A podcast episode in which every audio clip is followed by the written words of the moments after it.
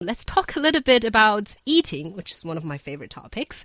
30% of uh, white collar workers in China don't eat at home, according to a survey about the status of white collars eating habits. And the survey shows that more than 42% of white collar workers in Shenzhen don't go home to eat, which is the highest among the big four big cities Shenzhen, Guangzhou, Beijing, and Shanghai.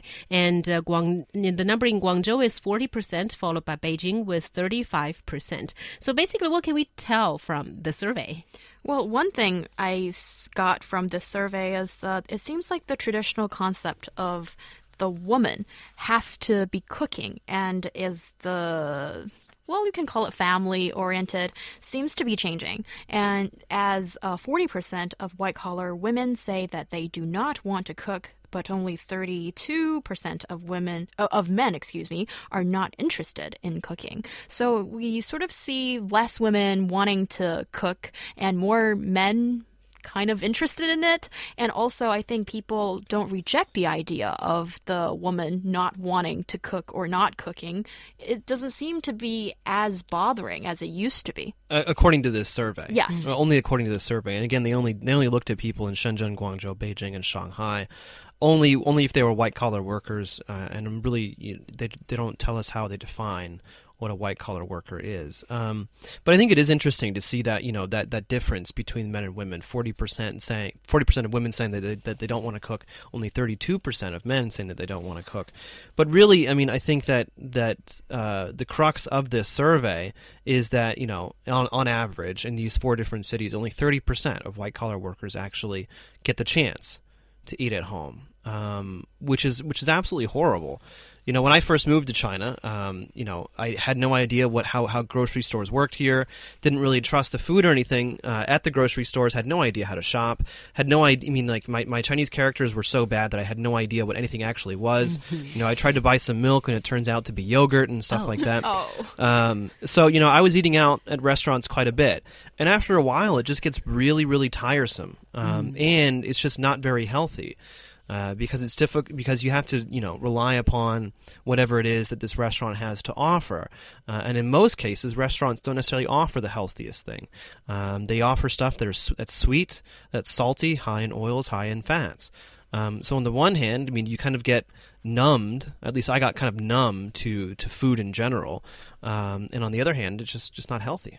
And on the one hand, we see that there is quite a large percentage of people eating um, outside, and there's actually 90% of the white collar workers express their desire to go home to eat, but it is uh, the fact that they are semi forced into having to eat out. So that's quite sad. It's not in it's often because of work pressure or long working hours that they can't afford to cook at home because of the time. Yeah, exactly. It's a time issue, not a, not a money issue. I mean, you think about, especially here in Beijing, where commute times can be up to three hours, uh, and then you add upon that, you know, um, people have to have to be at work late.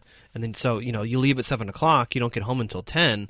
Well, what are you supposed to do? Exactly. I mean, the only thing that you can do is, is eat out. Yeah. And also, that's why I think we see that in these uh, business districts or areas or areas with a lot of uh, these office buildings, that there are often these very small fast food restaurants, mm. uh, some cheap, some expensive, depending on the district you're in, that serve these fast food. And you just see a lot of white collars, you know, formally dressed people eat just, there. Just getting fan and things like yeah, that. you which is sad when I see that, you know, because you're eating, first of all, pro- pretty much junk food, Mm-hmm. and second of all, it costs uh, quite a few. And if you want to, Right. do want to get the cheap ones, then it's basically more unsafe and more unhealthy. well, or it's just a lot of rice and not very much else. exactly. Yes, and it's usually like a lot of oil and salt, and certainly not good for health.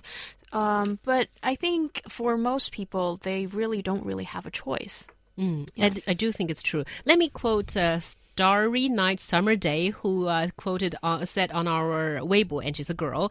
I'm one of the forty percent of women who do not want to cook after work because time is a big problem for me, and also I do not spend so much money on food every day. So I guess timing is the issue. Yeah, but cooking at issue. home is supposed to be cheaper. I would It is think. cheaper. It is It is cheap, cheaper. But um, also, you need to think about, you know, when you're eating alone, that is a big problem. And when you're eating alone, shopping alone, doing your own cooking, it usually means a lot of things goes to waste. Well, it's called know. leftovers.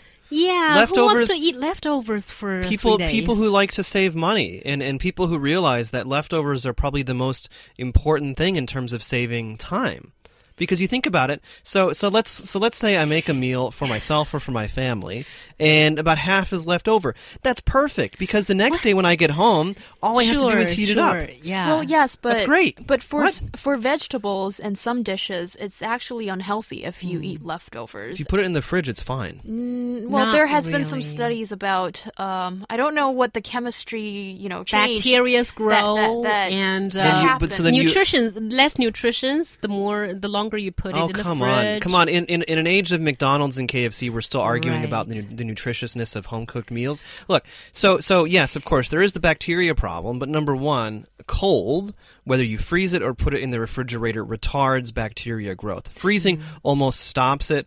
Uh, uh, refrigeration slows it down quite a bit. Now, if you're still worried about bacteria, then you heat it up beyond a certain temperature, and it kills the bacteria.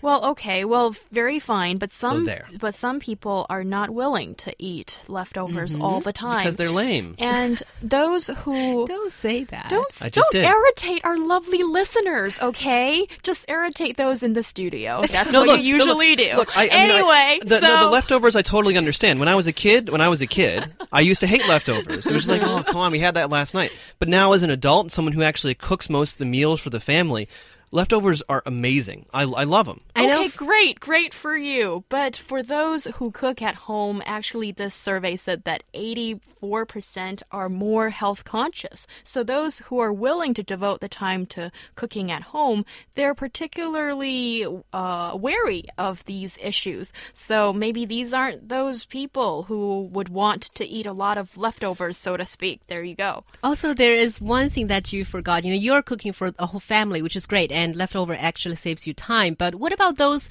who have to eat alone and cook Leftovers are perfect. And then you still eat leftovers. You know, uh, one of our listeners, Xia Zhi, here says that uh, he or she always eats out because he or she feels pathetic being left Aw. at home and eat all by himself. And, and it's only that one lamplight that is your company. Oh, God. I've had that No, look. during my student years. Look, let me tell you something. When I when I was uh, what was it ninth grade English class, one of the things that, that we learned it was a very interesting lesson was about the difference between being alone and being lonely. So number one, number two, in terms of leftovers and saving time, one of the best thing when when you, when if you have to cook at home, one of the best things that you can do is to make all of the meals, or at least most of do most of the cooking on the weekend freeze all of that stuff. And when it comes to fresh fruits or fresh vegetables as part of the ingredients, then you- then you buy that the day of, and then you just heat everything together. I actually know. I think it's great advice, but I just think you know, at least in, in Chinese traditional cuisine, you know, uh, fresh vegetables, fresh fresh meats, fresh everything was a big part. You know, people don't do their weekly grocery shopping; they do their daily grocery shopping, and they also want to eat fresh food. And then they don't have enough time to cook, so there. I guess. Finally, I just want to quote one of our listeners, Wang Tao, and he is saying that uh, I think one of the reasons that Chinese people don't want to cook at home is that you know Chinese food usually it takes mu- It some takes a bit more time. to It cook and more Yeah, complicated. yeah. exactly.